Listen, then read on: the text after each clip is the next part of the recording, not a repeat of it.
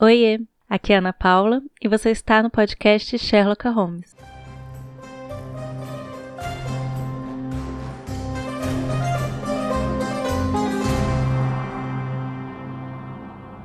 Gente, hoje eu vou conversar com o pastor Emílio Garofalo Neto. Nós vamos conversar com base no texto dele Ler Ficção é Bom para Pastor, que está disponível. O autor e a editora disponibilizaram esse PDF do texto dele, que é um, um dos textos do, do pastor Emílio aqui no Corandel. Então aproveita, vai ler, o link está na descrição. Olá, boa noite. Olá, pastor, tudo bom? Tudo boa bem, noite. você, Ana? Como estão as coisas aí? Tudo bem, graças a Deus. Pastor, eu duvido muito, mas caso alguém hum. não conheça, por favor, se apresente. Ah, tá bom, claro. É, eu sou o Emílio, pastor aqui em Brasília, na Igreja Presbiteriana Semear, uma igreja relativamente nova, da qual você é uma das ovelhas, né? E aqui na igreja a gente tem muitas alegrias e, e esse é o meu trabalho principal. Além disso, eu tenho me metido aí nessa de escritor, tenho publicado alguns textos, uns livros e tal, mas o trabalho principal é mesmo o ministério pastoral. E gosto muito de ler, assim como de escrever. A gente sabe que o pastor gosta muito de ler, gente, até porque quem escuta as pregações do pastor também sabe que sempre tem referência de livros, sempre tem boas dicas. Inclusive, uma das, das, primeiras pregações, quando eu cheguei na igreja, é, o pastor cita, citou Guia do Mochileiro das Galáxias, e eu fiquei. O quê? Como assim, um né? pastor, né? Como assim um pastor está citando Guia do Mochileiro das Galáxias? Não saio mais daqui, eu não arredo mais o pé. isso espanta é... alguns e isso talvez atraia outros. Né? Tem, tem as duas funções. Vamos tentar aqui com essa conversa, os que se espantam é, entendam um pouco melhor né, sobre ficção. Espero. Livros fictícios. É, pastor, eu pensei o seguinte, para começar aqui a nossa apresentação de saber assim como é que foi se, se você sempre gostou de ler, qual, qual foi sua relação de leitura quando era criança e na época de colégio, né? Se gostava, se não gostava, porque todo mundo já teve uma relação não muito boa, talvez, hum. no colégio, né, com literatura. Com certeza. Olha, Ana, eu sempre gostei muito de ler, né? Minha mãe apareceu aí, já vi que ela entrou, e ela, assim como meu pai, sempre foram grandes incentivadores da leitura. Então, sempre gostei muito de ler, fui muito incentivado a isso. Mas as Também. leituras que eu, que eu sempre gostei muito não eram tanto as leituras que, o, que a escola passava.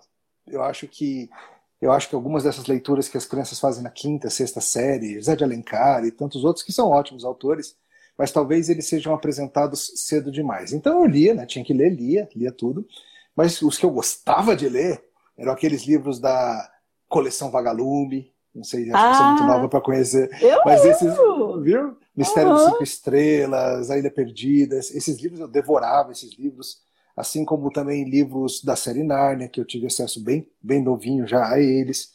Muito quadrinho, Asterix e Obelix, Garfield, Ai, Marvel, tudo isso, Turma da Mônica. Sempre gostei muito de ler esse tipo de coisa. E a partir desse gosto por leitura, fui, fui começando a ler outras coisas também. Então, eu lembro, minha mãe era sócia do Círculo do Livro, que era um clube de leitura que todo, todo mês vinha uma revista com livros, um catálogo de livros para você pedir. E sempre pediam um para mim, e eu, nisso eu li é, Robin Hood, Sherlock Holmes e tantos outros que. Olha, Sherlock Holmes, né? Que de fato foram moldando esse gosto por leitura desde cedo. É, olha só, eu, então a gente. Isso é muito legal, né? Eu também, dentro de casa, sempre tive exemplo. Minha mãe sempre gostou de ler. Ela sempre via minha mãe com os livrinhos dela de. Eu tenho até um aqui de Stephen King, minha mãe maravilhosa. E meu pai tinha uma coisa muito assim: presente, só Natal, aniversário e tudo mais. Agora, ele sempre falava: se você quiser livro, eu te dou. Então, livro não tinha limite. Eu podia ganhar presente livro quando, quando eu quisesse. E não ah, importava isso.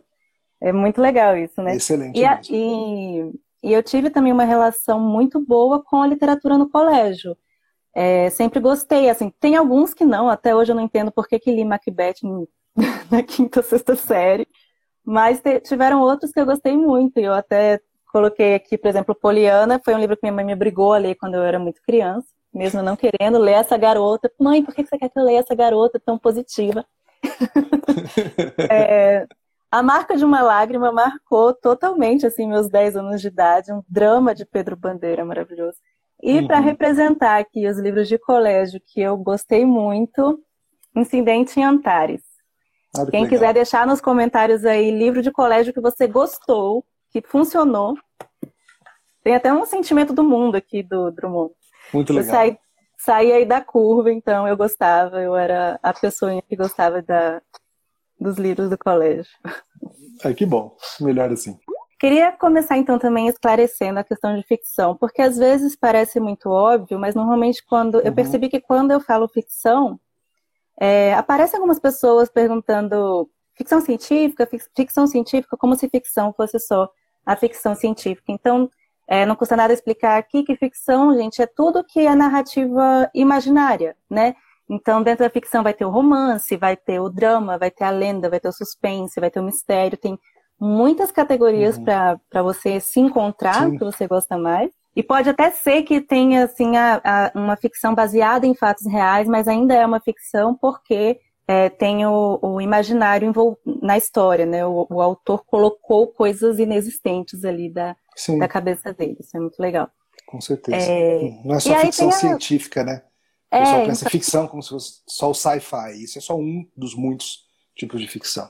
Exatamente. Porque a gente não fica falando, ah, eu tô lendo uma narrativa imaginária aqui, sei lá, Senhor dos Anéis. Não, a gente fala ficção. É uhum, isso, tá, gente? Ficção. E aí a não ficção, quando a gente fala de não ficção, é tudo que é de fato, que é factual. então, certo. biografias, por exemplo, é, uhum. ou livros, é, esses dois que eu vou mostrar para vocês. Indicação do pastor, Gladwell. Sim, Malcolm Gladwell, é, muito, muito legal. Né, pastor? Já, fica, já vão anotando, gente, as dicas. Que foi o pastor que indicou. É uma não ficção. Oliver Sacks, isso. Outro autor que eu gosto muito. Pois é, muito Indicação do Pastor também, que eu gostei bastante desse livro, não ficção. Eu uso muito esse livro, esses livros dele, com certeza. E teologia também é não ficção, né, pastor? É, em geral, né, Ana? Tem umas teologias aí que eu diria que estão mais para ficção mesmo, né? Opa! opa! Sem citar Opa. nomes. E, e, a, e a Bíblia? Como que é? A Bíblia, ela... É, ela é um a Bíblia de tem... não ficção, né? Não a Bíblia ela é, um, é, um, é uma palavra de Deus, um livro diferente de todos os outros, mas vale notar que a Bíblia contém alguns trechinhos de ficção. As parábolas de Jesus, por exemplo. Né? As parábolas de Jesus são histórias de ficção que o nosso Senhor criou para nos ensinar diversas verdades e esconder as verdades e, e trazer as verdades. Então, por exemplo, a história do semeador que saiu a semear, ou a história do bom samaritano, ou a história do filho pródigo. Isso não são coisas que aconteceram.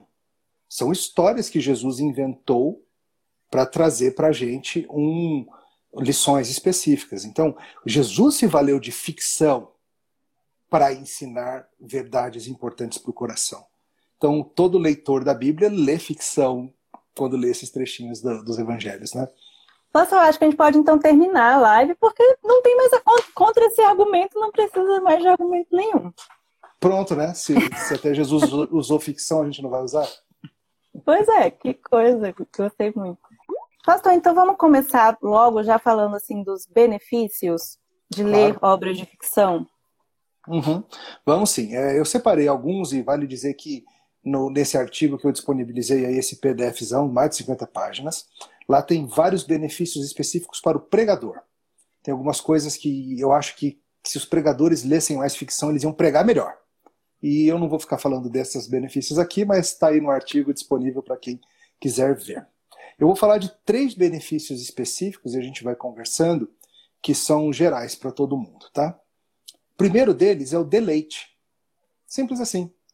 Porque ler ficção pode ser muito prazeroso, é uma coisa gostosa, é uma coisa divertida, é muito bom você se imergir numa história, você mergulhar numa história e você vai passar lá, que seja 10 minutinhos, que sejam 5 minutinhos esperando. É, é um deleite. Esse é o primeiro, o primeiro ponto. Não é só pelos benefícios práticos que traz, mas simplesmente porque é gostoso mesmo, como distração, como passatempo. Parece mas que outras... por a gente ser cristão, a gente não pode ter essas, essas coisas, né? Algumas é, é isso mesmo, como se você assim como outras diversões. Se não for para você estar tá estudando, se não for para você estar tá ali, parece que, né? Isso, assim como algumas pessoas vão falar assim que o esporte só é justificável se ele se ele trouxer saúde física. Não é, ele é, é justificável porque é gostoso jogar bola, é gostoso fazer essas coisas e assim por diante.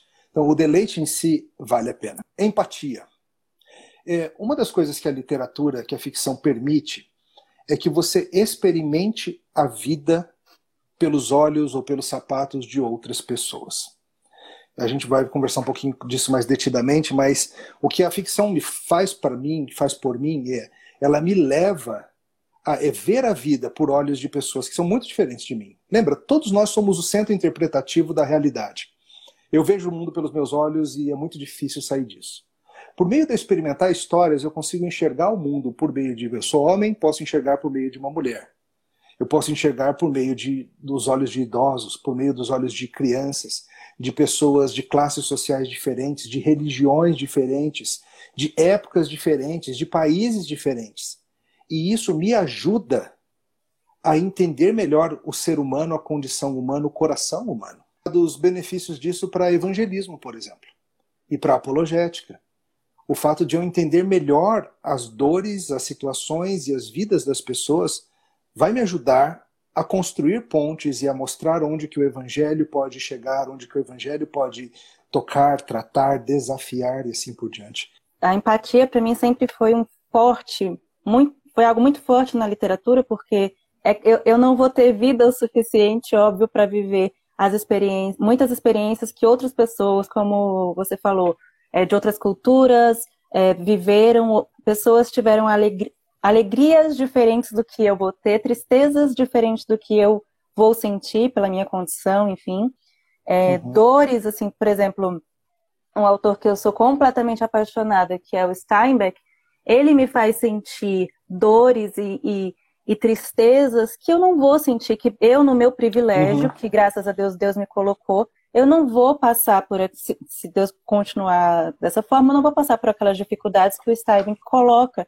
É, então eu consigo sentir como eles sentem, de alguma forma, é, o autor consegue fazer, se o autor faz bem feito, se uma história é bem contada, é, uhum. vai me capacitar é, para entender aquele personagem, para entender por que, que aquele personagem agiu como agiu, vai me uhum. capacitar, capacitar a entender o porquê que ele reagiu como ele reagiu, por que doeu nele.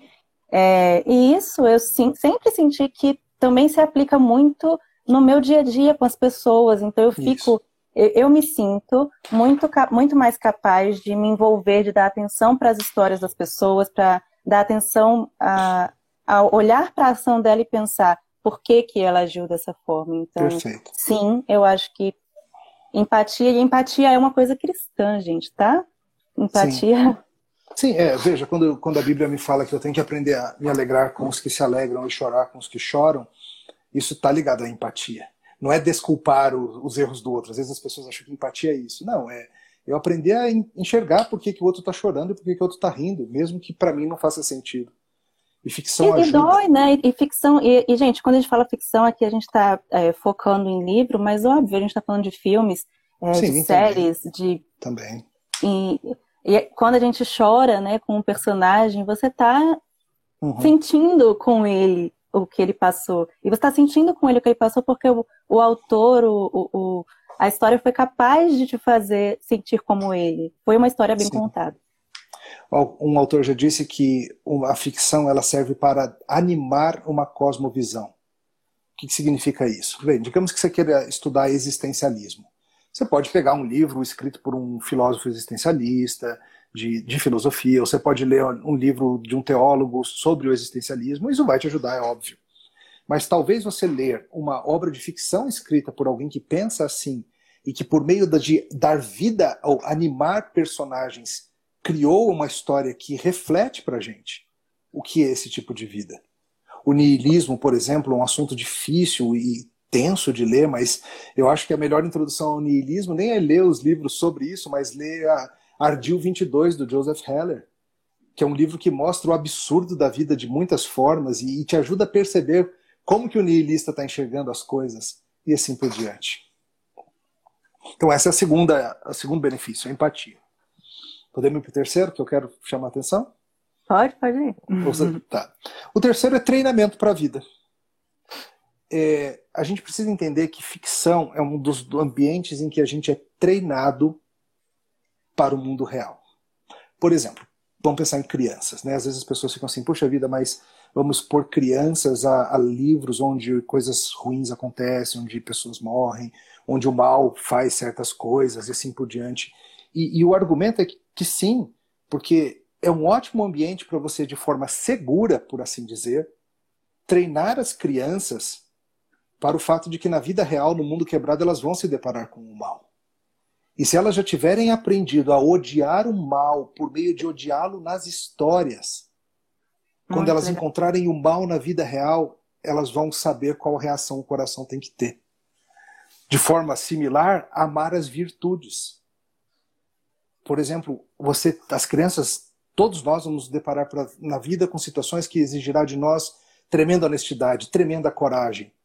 E se eu já tiver moldado a minha imaginação por meio de ter visto em histórias o que, que a desonestidade faz, o que, que a honestidade faz, o que significa coragem frente a uma situação que traz custo para mim, e por, se eu já tiver aprendido a amar essas coisas por meio das histórias que eu li, quando chegar a minha vez de na vida real, eu ter que ser corajoso, eu ter que ser honesto, eu ter que exercer as virtudes diversas, vai ser mais fácil porque aquilo já vai estar entranhado na minha imaginação. Eu vou me lembrar daquilo. Que vale também para até mesmo para as coisas fantásticas. Às vezes as pessoas ficam meio nervosas, assim, meio. Ah, mas aí você vai mostrar para as crianças histórias de coisas que não são verdadeiras. Depois a gente fala mais sobre isso, mas só adiantando um pontinho que eu gosto. É, o C.S. Lewis tinha uma frase, parafraseando um pouco, dizendo que é, quando as crianças são expostas a florestas encantadas, elas não passam a amar menos as florestas reais do mundo. É, não tem é isso no tapete. Na verdade, elas começam a achar as florestas reais um pouquinho mais encantadas. Isso treina o coração. E, e o ponto é esse. Quando eu escrevi aquele meu texto sobre Renato Xisto, né, uma historinha de ficção sobre cachorros com poderes mágicos, falando assim, né, cachorros sobrenaturais, o meu objetivo é que as pessoas, por meio de amarem aqueles cachorrinhos sobrenaturais da história, comecem a olhar para os seus próprios cachorrinhos de um jeito mais mágico. Ou alguém citou Chesterton aí, se eu não me engano, é dele a frase famosa que diz que crianças já sabem que monstros existem. O que elas precisam aprender é que os monstros podem ser derrotados. Você não ensina para as crianças que o mal existe.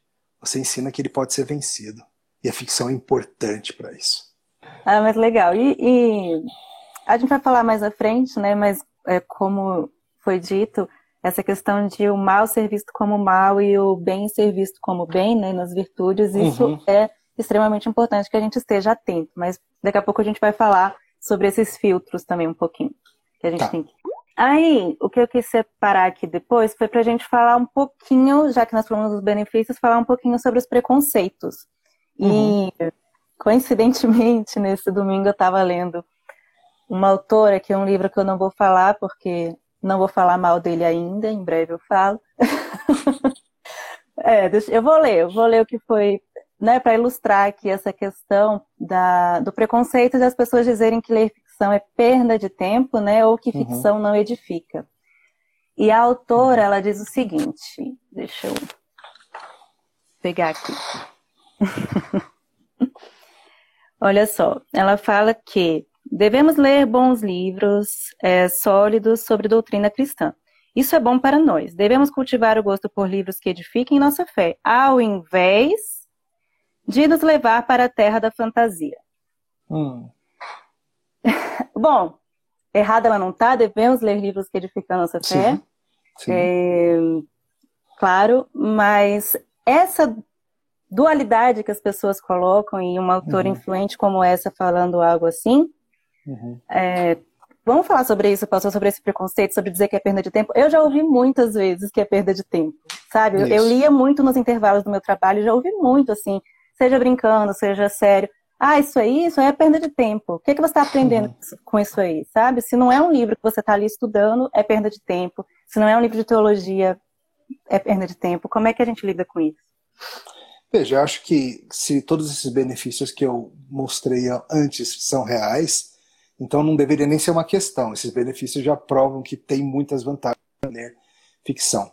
Mas eu respondo também lembrando, estou parafraseando, né? não estou com o artigo aqui na minha frente, mas o Douglas Wilson, ele, ele no, num dos livros dele, no Futuros Homens, ele fala sobre, tem um capítulo interessantíssimo sobre por que, meninos, é um livro sobre criar meninos em particular, mas óbvio que se aplica para meninas também. Por que, que eles devem ler ficção? Douglas Wilson diz o seguinte, que a gente acha que, que os meninos têm que aprender coisas sobre coisas como políticas de comércio exterior e, e sistemas de encanamento, porque isso são a vida real e não tem tempo para a gente ficar falando sobre dragões e monstros e lutas de espada e coisas assim. E ele diz: a ironia, entretanto, é que a Bíblia fala muito mais sobre dragões do que ela fala sobre sistemas de escoamento, encanamento ou comércio exterior. A Bíblia trata essas coisas como importantíssimas, o treinamento da imaginação e a realidade das coisas. Então, veja, se todos esses benefícios são reais, a gente não precisa ficar justificando o ler ficção, não. Infelizmente, sim, há esse preconceito. Algumas pessoas acham que é perda de tempo, viver no mundo da lua, coisa e tal. Mas eu ousaria dizer que muitas pessoas usam a não ficção para escapar da realidade também, para não enxergar a realidade mais profunda. A ficção, às vezes, lida com as questões eternas do coração humano. E a não ficção, muitas vezes, está lidando só com o problema do dia. Às vezes, o jornal, o diário, está lidando só com a questão do dia. Ah, e a ficção está lidando com o que é eterno, com o que move todas as pessoas em todos os tempos, em todos os lugares. Qual que é mais importante? Outro preconceito que surge bastante, é, não sei se, se, preconceito, né, mas a questão de ler autores, é, escritores não cristãos, né? Hum, é, uhum. Muita gente questiona isso, né? Por que, que eu vou ler algo, né? Vou dedicar meu Perfeito. tempo para ler algo de um autor do mundo e tornam isso um problema, né? Tratam uhum. disso. Essa é uma objeção comum e ela precisa ser tratada realmente. Porque muitos, muitos crentes diriam, ah, não tenho nenhum problema em ler C.S. Lewis, ou ler os livros do Leandro Lima, a série Olan, ou outros feitos por cristãos, né? Mas vai Peregrino. muito além disso. Ou Peregrino do Bunyan. A gente precisa lembrar do seguinte: todo ser humano foi feito à imagem de Deus. E a queda, embora quebre essa imagem, ela não a extingue. Nós continuamos sendo todos imagens de Deus. O ser humano, ele existe em relação a Deus, ele é tel-referente, como alguns gostam de dizer. Ele existe em referência a Deus. E tudo que ele faz vai de alguma maneira apontar para isso, seja em submissão, que é o que o crente faz, seja em rebelião. Mas o ser humano, ele, pela graça de Deus, e nós na teologia reformada, a gente gosta muito de falar na graça comum, que isso significa o seguinte, algo muito simples, que o crente não tem o privilégio da verdade. A escritura, sim, é a palavra de Deus inerrante, claro, mas que descrentes são capazes de chegar a verdadeiras conclusões sobre a vida em muitos assuntos. Por exemplo, a gente pode pensar sobre isso na, na fabricação de remédios, digamos, aí, surge aí uma vacina para o coronavírus, imagina. Saiu a vacina para o coronavírus. Aí você vai falar assim: eu só vou tomar essa vacina se os pesquisadores forem crentes. Se o pesquisador for crente, eu não vou tomar. Se o, se o cozinheiro, cozinheiro for crente. Obviamente que não. Por quê? Porque a gente crê que, pela graça de Deus, seres humanos, mesmo descrentes, são capazes de, de chegar a coisas verdadeiras. Isso não é diferente na, na ficção. Na ficção a gente pode ler, e além dos outros proveitos que eu já falei, de empatia e tudo mais, descrentes são capazes de entender e descrever coisas profundas do coração. Por exemplo, descrentes são capazes de descrever muito bem o que é a dor da perda de um filho, o que é a dor de um coração partido, o que é o medo numa guerra, o que é viver numa situação de fronteira, o que é ser destituído, o que é crescer órfão. Isso são experiências da humanidade elas não pertencem apenas aos crentes. E nós podemos sim ler algo feito por descrentes e aprender sobre essas coisas, porque não é um privilégio nosso entender essas relações humanas. É óbvio, o cristão ele tem o aspecto adicional de, de ver tudo isso à luz do, do vertical, de como isso se encaixa na, com a palavra de Deus. Mas não significa que a gente não pode tirar benefício do que o descrente faz. E, e para o crente. Fala. Tu tá com uma dúvida, né? Não, é, é, que na verdade sobre isso de da gente ver é, através das, da luz das escrituras, a gente enxergar uhum. essas histórias. É, eu lembrei aqui que eu vi um tweet hoje falando exatamente isso, que a pessoa falou assim que depois da conversão dela, ela uhum. viu, é, leu Narnia de uma forma diferente. Uhum. E eu uhum. entendo, é, concordo realmente, só que vale lembrar que quando depois que você converte a sua cosmovisão cristã, você vai ver tudo de uma forma diferente. Você vai ler tudo de uma forma diferente. Sim, Qualquer sim. dessas ficções você vai Perfeito. ler de uma forma diferente. Sua vida vai ser de uma forma diferente. E não quer dizer, no entanto, não quer dizer, tem outro lado aí que a gente pode citar, né? Que não quer dizer que Deus vai falar com você através. Vale citar isso aí, pastor? É, quer dizer que Deus vai falar sim. com você através da ficção. Não quer dizer que Deus vai falar com você através de uma isso, música isso. Acho, acho que vale ah, entender do mundo. Isso. Tá. Eu acho que entendi o que você está perguntando. É, a ideia é a seguinte: veja, Deus fala conosco, a, a promessa das Escrituras é que o Espírito vai usar a palavra para falar conosco. Então Deus fala conosco por meio da sua palavra. Da o palavra. que pode acontecer às vezes é você que já ouviu a palavra de Deus, você pode ser que aconteça assim, que vendo um filme, ou lendo um livro, ou ouvindo uma música, algo que é dito ali faça com que você entenda melhor uma realidade que você aprendeu da palavra de Deus. E aquilo te, te dê um clique. Assim como pode acontecer de ser numa conversa no ponto de ônibus ou no Uber ou qualquer coisa assim. Então, veja, não é que você vai dar um disco dos Beatles para a pessoa e falar aqui, ó, tô, tô te evangelizando, toma esse disco dos Beatles. Não é isso, não é palavra de Deus. Mas pode ser sim que para quem já ouviu algo da palavra de Deus, ao ouvir uma verdade que é comunicada numa obra de ficção ou numa obra de arte qualquer, aquilo de certa forma se conecte ao que a gente já está tentando entender e, e dê um, um, novo entendimento. É, mas fica aí o alerta. fica aí o alerta. E vale, vale qualquer coisa?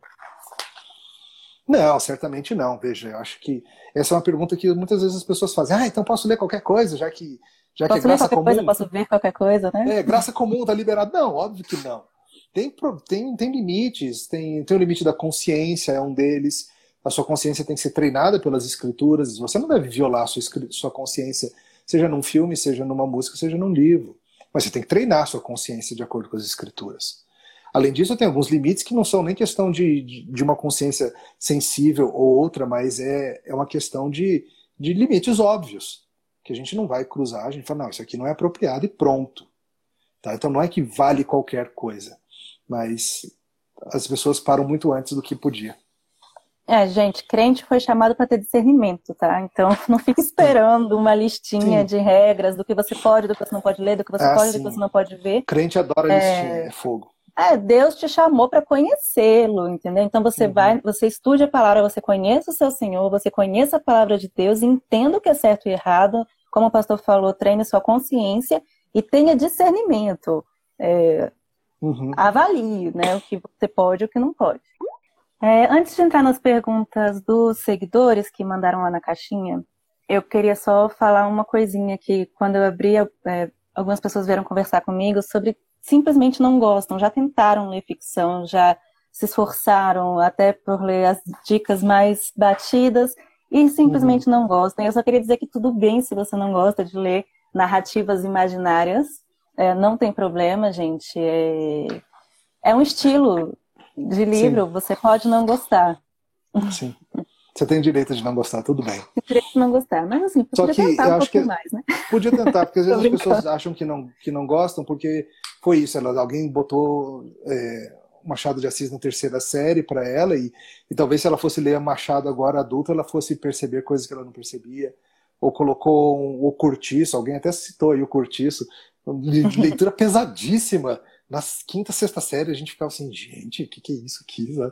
E às vezes é isso, foi apresentado ou foi, ou foi realmente pressionado a ler certas coisas. A gente vai falar um pouquinho sobre como começar a ler e, e fala um pouquinho dessa pressão dos clássicos e tal também.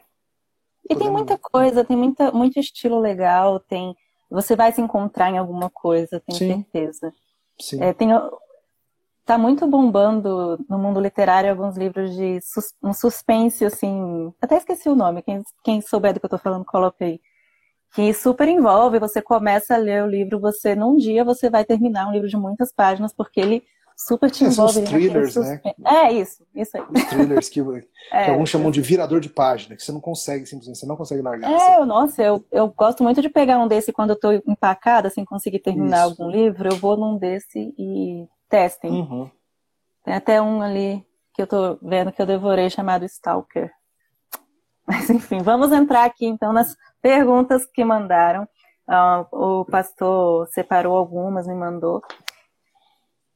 Seguinte, vamos lá. Por onde começar a ler? Boa, essa é a pergunta. Por algo que te interesse, não por algo que as pessoas dizem que você tem que ler.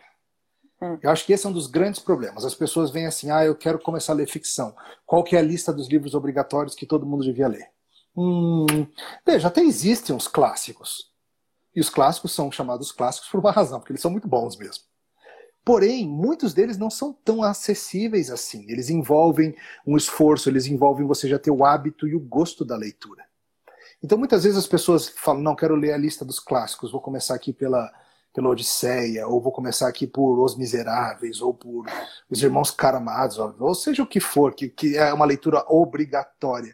E no fundo, você, embora sejam bons livros, óbvio que são, são clássicos, mas você precisa adquirir o gosto pela leitura e se você não tem o costume, isso é o primeiro passo. Então, o que eu sugiro, sempre sugiro, depois eu vou até trazer um, umas sugestões específicas, pontuais, mas sei lá, acho que uma dica que se provou útil é se você assistiu algum filme que você sabe que foi baseado num livro, tem muito disso, né? Você vai ver um filme e você, ah, isso aqui foi baseado num livro. E você gostou do filme, você gostou da história, puxa, eu curti essa história. Minha sugestão é, vai atrás de outros livros de quem escreveu aquela história. Entendeu? Você Pode ir, gente, mas já que você falou isso, só não vai atrás dos outros do John Green, tá? Daquele da Culpa das Estrelas. Aí não presta. É, vai, vai, mas vai de ouro. Avacalhou minha dica. Não, beleza. não, vale muito, mas uh, fica a minha, minha dica aí. John Isso Green aí é, é, um, é um jeito de você descobrir um autor que você já gostou de um tipo de história dele. Mas sabe, ah. acho que às vezes as pessoas ficam assim, puxa vida, eu até gosto de ler, mas gosto de ler só livro de detetive, ou só histórias de guerra, ou de fantasia, né? Capa espada, esse tipo de coisa. E as pessoas ficam, ah, mas isso não é ficção séria, né? Eu tenho que ler os clássicos. Cara, vai ler o que você quer ler. O que você sim, gosta de ler. Sim. A vida é curta, você não tem tempo de ler todo, não. Leia, também, leia, às, vezes, às, vezes, rola um preconceito também é, com best-sellers, uhum. né? É, não os clássicos, mas best-seller que está tá acontecendo. Eu sei que tem muito best-seller muito ruim, muito manipulado Sim. ali. Mas best-seller uhum. não é best-seller porque o mundo todo é idiota e só você é o espertão, Sim. não. Então, às Sim, vezes tem essa, essa, coisinha assim de não, essa não, coisa não gostar desse livro só, que tá na modinha, não sei o quê. Às vezes tá na moda é porque é bom mesmo e é bom que você leia e aprenda e vai ser muito legal para você, sabe? É, considerando, enfim. E passou uhum. outra pergunta. É, pergunta que fizeram, né? Como uhum. trazer lições da ficção para a vida cristã, né? Esse caminho contrário. Certo, eu acho que aqui eu estou assumindo que, que as pessoas estão lendo a Bíblia, tá? Não é ler ficção no lugar da Bíblia. A Bíblia tem que ser a leitura constante de todo crente. Por favor. E, e a ideia é que você veja e você compare na leitura. Você tem que ler com seus lentes das escrituras, não é tira a, o óculos de Bíblia para ler o livro, não é isso. Mas se você tiver com a sua Bíblia afiada na mente, você vai tirar lições, você vai ver, puxa vida, isso aqui realmente ilustra bem aquele princípio que Paulo ensinou. Ou às vezes é o contrário, você vai ver, puxa vida, esse personagem aqui ele age exatamente ao contrário do que Tiago disse na carta dele, que a gente tinha que agir. Olha que interessante, um exemplo negativo de um princípio bíblico. Então você, lendo com os óculos das escrituras, você naturalmente vai trazer lições. Não precisa nem forçar. É, muito bom. Tem uma pergunta aqui que eu achei ela ótima, porque uhum. dá para aplicar ela a muitas coisas, todo mundo que está vendo aqui vai, vai, se identificar. Ou vai dizer, minha mãe não deixava eu ler Harry Potter. Pastor, é o seguinte, como lidar com, com uhum. coisas como os que dizem que não pode ler Harry Potter, pois lida com brutaria. Isso dá uhum. para aplicar para tudo, assim, porque perfeito, perfeito. o que tem, né, de literatura e, enfim, que não nos deixavam ler não foi é, meu caso, mas. Potter é o exemplo mais famoso, mas tem outros, né? Qualquer um desses que, que lide com sobrenatural, com mágica, com coisas assim, né? Então, veja, a Bíblia proíbe que a gente pratique bruxaria. Gente, presta atenção, por favor. Tá? A Bíblia proíbe que você pratique bruxaria.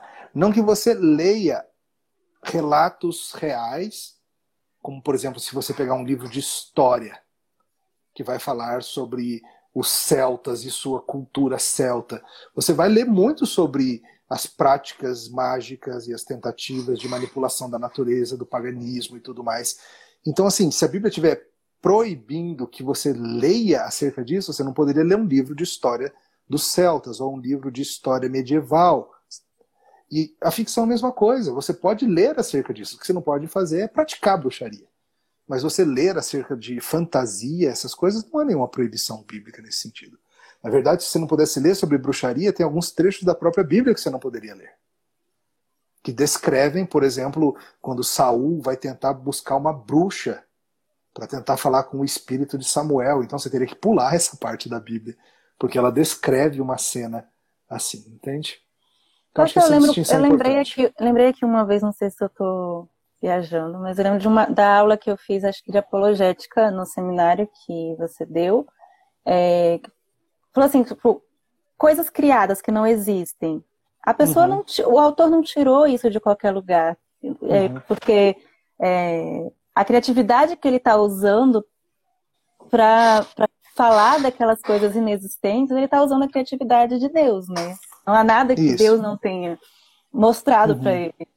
É. é, cuidado só com esse mostrado que pode dar a impressão de que Deus deu a história para a pessoa. Não uhum. nesse sentido. Não, mostrado que sentido... eu digo assim, na natureza. Que... É, nenhuma. É, é, eu lembro bem do que você está falando, foi na aula de cosmovisão. É, falando sobre graça comum, é a ideia de que nós somos subcriadores.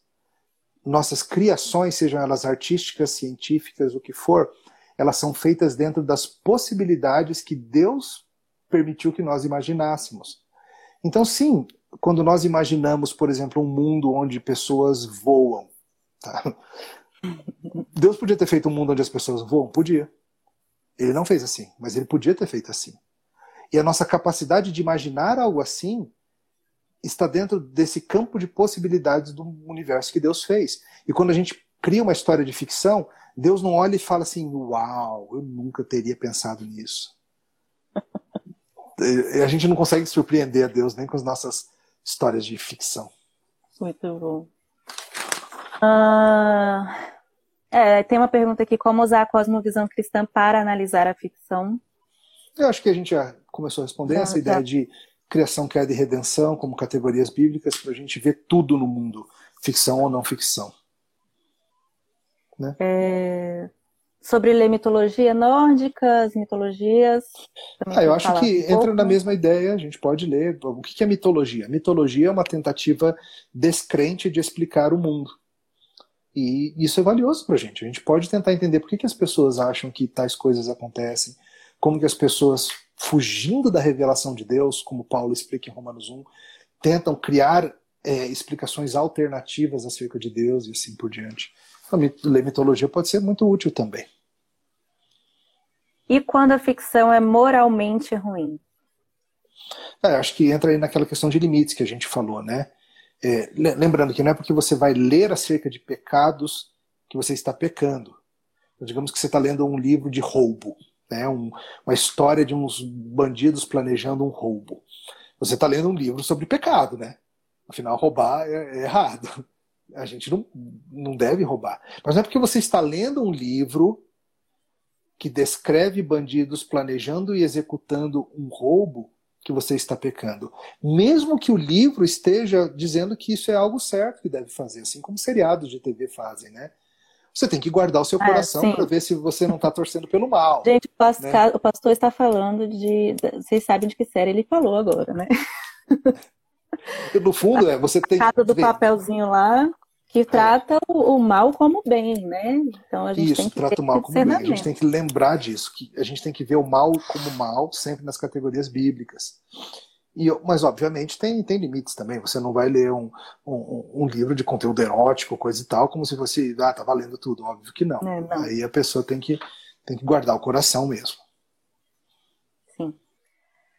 Uh, outra pergunta aqui. Eu até tento ler, mas fico travado na leitura e desanimo. O que fazer? Veja, começa pelo escolher bem, né?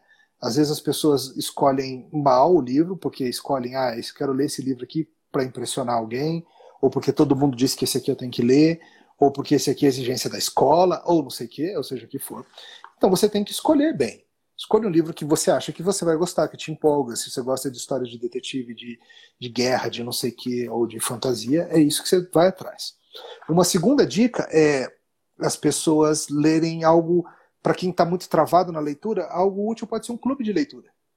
Um clube de leitura é algo simples, é junta dois, três amigos que estão com o mesmo problema e fala, vamos ler um livro juntos? A gente bota metas semanais e a gente vai conversando. Teve um hum. livro que eu estava com muita dificuldade para ler, que era o Graça Infinita, do David Foster Wallace, que é um livraço, mas é um livro difícil de ler. Ele está aqui na estante em algum lugar. Não vou achar agora não, mas está em algum lugar. Eu tá um bem na minha pra, cabeça, mas o discípulo lá de radical mil vai páginas. Cair. Cuidado para não derrubar o Graça Infinita na cabeça, que o bicho é pesado.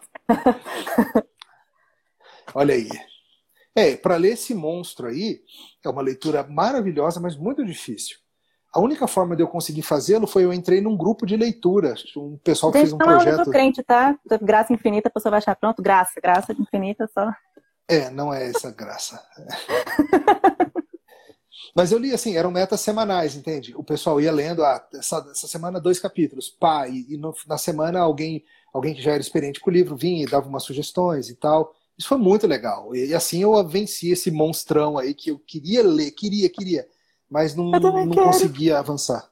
Eu também então, quero, mas não tem coragem ainda. Ah, ele é muito legal, muito legal. E uma terceira dica é, é esse eu sei que é um problema para alguns, tá? Eu acho que precisaria de um grupo de apoio para essa situação. Larga esse livro ruim que você está lendo e está te travando. Às vezes as pessoas falam, ah, eu não consigo avançar na leitura porque ela pegou um livro que ela não está gostando ou que é ruim mesmo e aí ela nem para de ler e nem termina a leitura e nem começa outra leitura porque se sente obrigada a ler aquele. Só que, deixa eu falar, o livro não vai ficar magoado contigo se você parar de ler. Ele não vai ficar magoado, pô, me É para mim, é para mim. Sabe? Você tá lendo um livro que não tá bom, você errou na escolha, você achou que era uma coisa, não é, não tá seu estilo. Você leu 50, ainda faltam 400 páginas, e você não lê outros porque você tá travado nesse lixo larga esse negócio para lá, pega outro livro e vai ler. Tá? Ah. Outra dica de leitura. Eu costumo, aqui eu sei que nem todo mundo faz a mesma coisa, mas eu costumo ler vários livros ao mesmo tempo, de estilos diferentes. Sempre estou lendo um ou dois de teologia, um ou dois de não ficção, assuntos diversos, como Malcolm Gladwell. E estou sempre lendo também dois ou três livros de ficção. Um no papel, um no Kindle, ou dois no papel e um no Kindle. E também variando o estilo eu estou vendo às vezes é um de ficção científica ao mesmo tempo que um de mistério. E às vezes dá uma cansada no ficção científica, porque é muito aquele negócio técnico e tal. Eu, sabe uma coisa? Hoje eu vou deixar esse de lado e vou avançar no outro. Então eu avanço 20 páginas num, depois 30 no outro, 20 num, 20 no outro. E isso me ajuda a avançar nas leituras. Eu não fico com essa coisa de que eu tenho que só posso pegar outro livro quando eu terminar esse aqui. Isso me faz ler muito menos o fato de que eu me permito ler vários livros ao mesmo tempo, de estilos diferentes, com níveis de exigência de atenção diferente, me faz ler muito mais no final das contas. Então, Ficou aí a exortação, recebi a exortação, abandone o livro Receba. ruim. Receba. Criar um grupo de apoio para os incapazes de Hashtag abandone o livro ruim. Abandone o livro ruim. Queria terminar então com algumas dicas é, tá. livros. Eu já devo fazendo aqui o meu, tá, gente? Tem um vídeo no meu IGTV, por favor, vejam, que eu dei várias dicas de livro de ficção. É, uhum. Várias mesmo, e tá com link, então é só clicar na descrição lá do IGTV, no título do IGTV, que vai aparecer, vão aparecer todos os livros que eu indiquei. São ótimos livros de ficção e eu indiquei justamente os que eu gosto muito e que eu acho que vocês podem gostar também. É, eu assisti ah, sua lista lá, tem vários ali que eu gostei muito, não li todos aqueles. E alguns dali eu li por sua indicação também. E, e alguns é, ali eu li bom. porque o pastor indicou. Certo. Mas, pastor, é a pessoa querendo, quero ler livro de ficção, então, quero ler bons livros de ficção. É, uhum. Tem indicação aí? Tenho. Eu, é, no meu artigo, esse que está disponível aí, eu fiz uma, um pareamento de teologia com ficção. Eu fiz algumas sugestões ligando assim, digamos que você quer entender o problema do mal leia tal autor da teologia, mas leia essa obra de ficção. Você quer entender depravação total, leia essa obra de teologia e leia essa obra de ficção. Você quer entender a cultura disso ou daquilo? Eu fiz vários desses pareamentos, então quem pegar o artigo vai ver aí dezenas de sugestões de livros. Mas Gente, deixa eu dar vai ler, o algumas. link do artigo está na descrição do perfil do pastor, tá? Só ir lá Isso. depois e ler. Ler ficção é bom para pastor. Procura no, na, na, no site do Monergismo que você acha também. Então, algumas sugestões rápidas, tá? Quem quer, de repente você está animado aí para começar uma ficção científica, um bom lugar para começar é Douglas Adams, o Guia do Mochileiro das Galáxias. Um livro divertido, super legal de ler. Um outro que eu gosto também é um autor chamado Blake Crouch. Um livro que se chama Matéria Escura, muito interessante também, uhum. ficção científica. Fantasia. Fantasia é mais esse mundo de elfos, dragões, monstros, esse tá tipo proibido indicar C.S. Lewis, tá? Tá, então vou Não, não tá proibido outro, não, tá? gente. É porque no caso, eu tô é brincando. Né? tô brincando porque assim, livro, livro de fantasia para crente vai logo para C.S. Lewis, todo é. mundo. Não pode ler Tolkien, obviamente. É, e às vezes as pessoas ficam com dificuldade. Ela fala, ah, até tentei ler O Senhor dos Anéis, mas O Senhor dos Anéis é desafiador porque são três livros bem grandes, com muitas listas de nomes e tudo. Mais fácil é ler o Hobbit, primeiramente. Começa pelo Hobbit, acho que pega o gosto para ler o resto. O Hobbit aí. Mas tem um outro, esse não é escrito por um cristão, que se chama As Mentiras de Locke Lamora. O autor é um cara que se chama Scott Lynch, e é uma série de livros chamada Os Nobres Vigaristas. Eu me amarro nessa série. Eu, tá saindo o quarto livro agora. Eu não conheço. É muito legal. Eu li dois, o quarto está para sair nos Estados Unidos, eu tô louco para sair. É desse que eu tô doido para ele sair, aí quando sair eu vou ficar enrolando, porque eu não quero que acabe. Outras sugestões. Livros mais da. Thrillers. Thrillers eu acho que John Grisham. John Grisham é sempre legal. Eu vi que você recomendou um dele no seu vídeo, né? O Testamento, Sim. tem vários outros dele. Então tô... pega aí, Muito dá bom. uma entrada no site da Amazon e vê lá, John Grisham. Lê a sinopse, um parágrafo e vê qual te interessa. São desses livros de não conseguir parar de ler espionagem. Eu gosto muito do Frederick Forsyth. Forsyth é F-O-R. Esse aí, ó. Frederick Forsyth. Esse livro, a lista é muito bom. Eu li uns 12, 15 dele. Li tudo que ele lança também. Eu acho sensacional. Livros de espionagem, esse tipo de coisa. Livros de mistério, detetive, crime. Tem muita coisa boa. Tem o óbvio que é a Agatha Christie. Mas tem outros como James Patterson, o James Patterson tem uma série do, do detetive Alex Cross.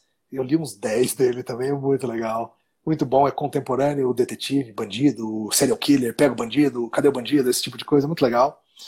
Tem os livros mais na linha de aventura, que aí você vai ter coisas como Robinson Crusoe, você vai ter O Brasileiro, Os Invernos da Ilha, muito legal esse livro. É, alguém falou do Joe Nesbo aí, Joe Nesbo é muito bom de detetive, eu li vários dele também muito legal esse, esse autor.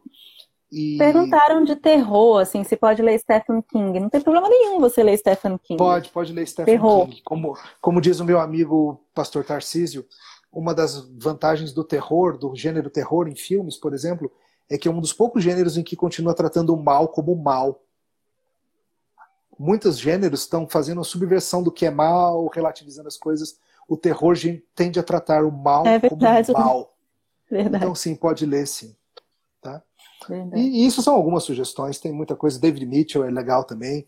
Eu vi que você sugeriu Os Mil Outonos, né, do Jacob de Zoot. Sim, nossa, e, muito, muito legal esse livro e outros dele também. Não sei se a gente tem mais tempo, mas acho que, que vale dizer uma coisa. E nada de ficar baixando PDF, pirateando livro, ok?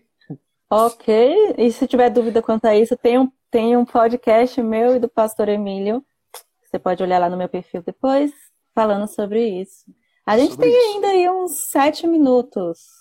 Ah, legal.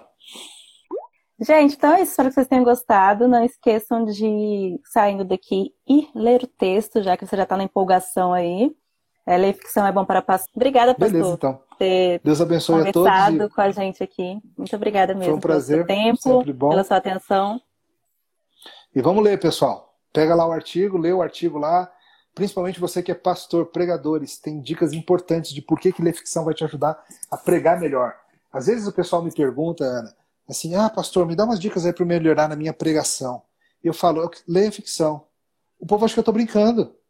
Eu não estou brincando, estou falando sério. Mas se quer saber as razões, estão lá no artigo. Falou. Então, galera, um grande abraço.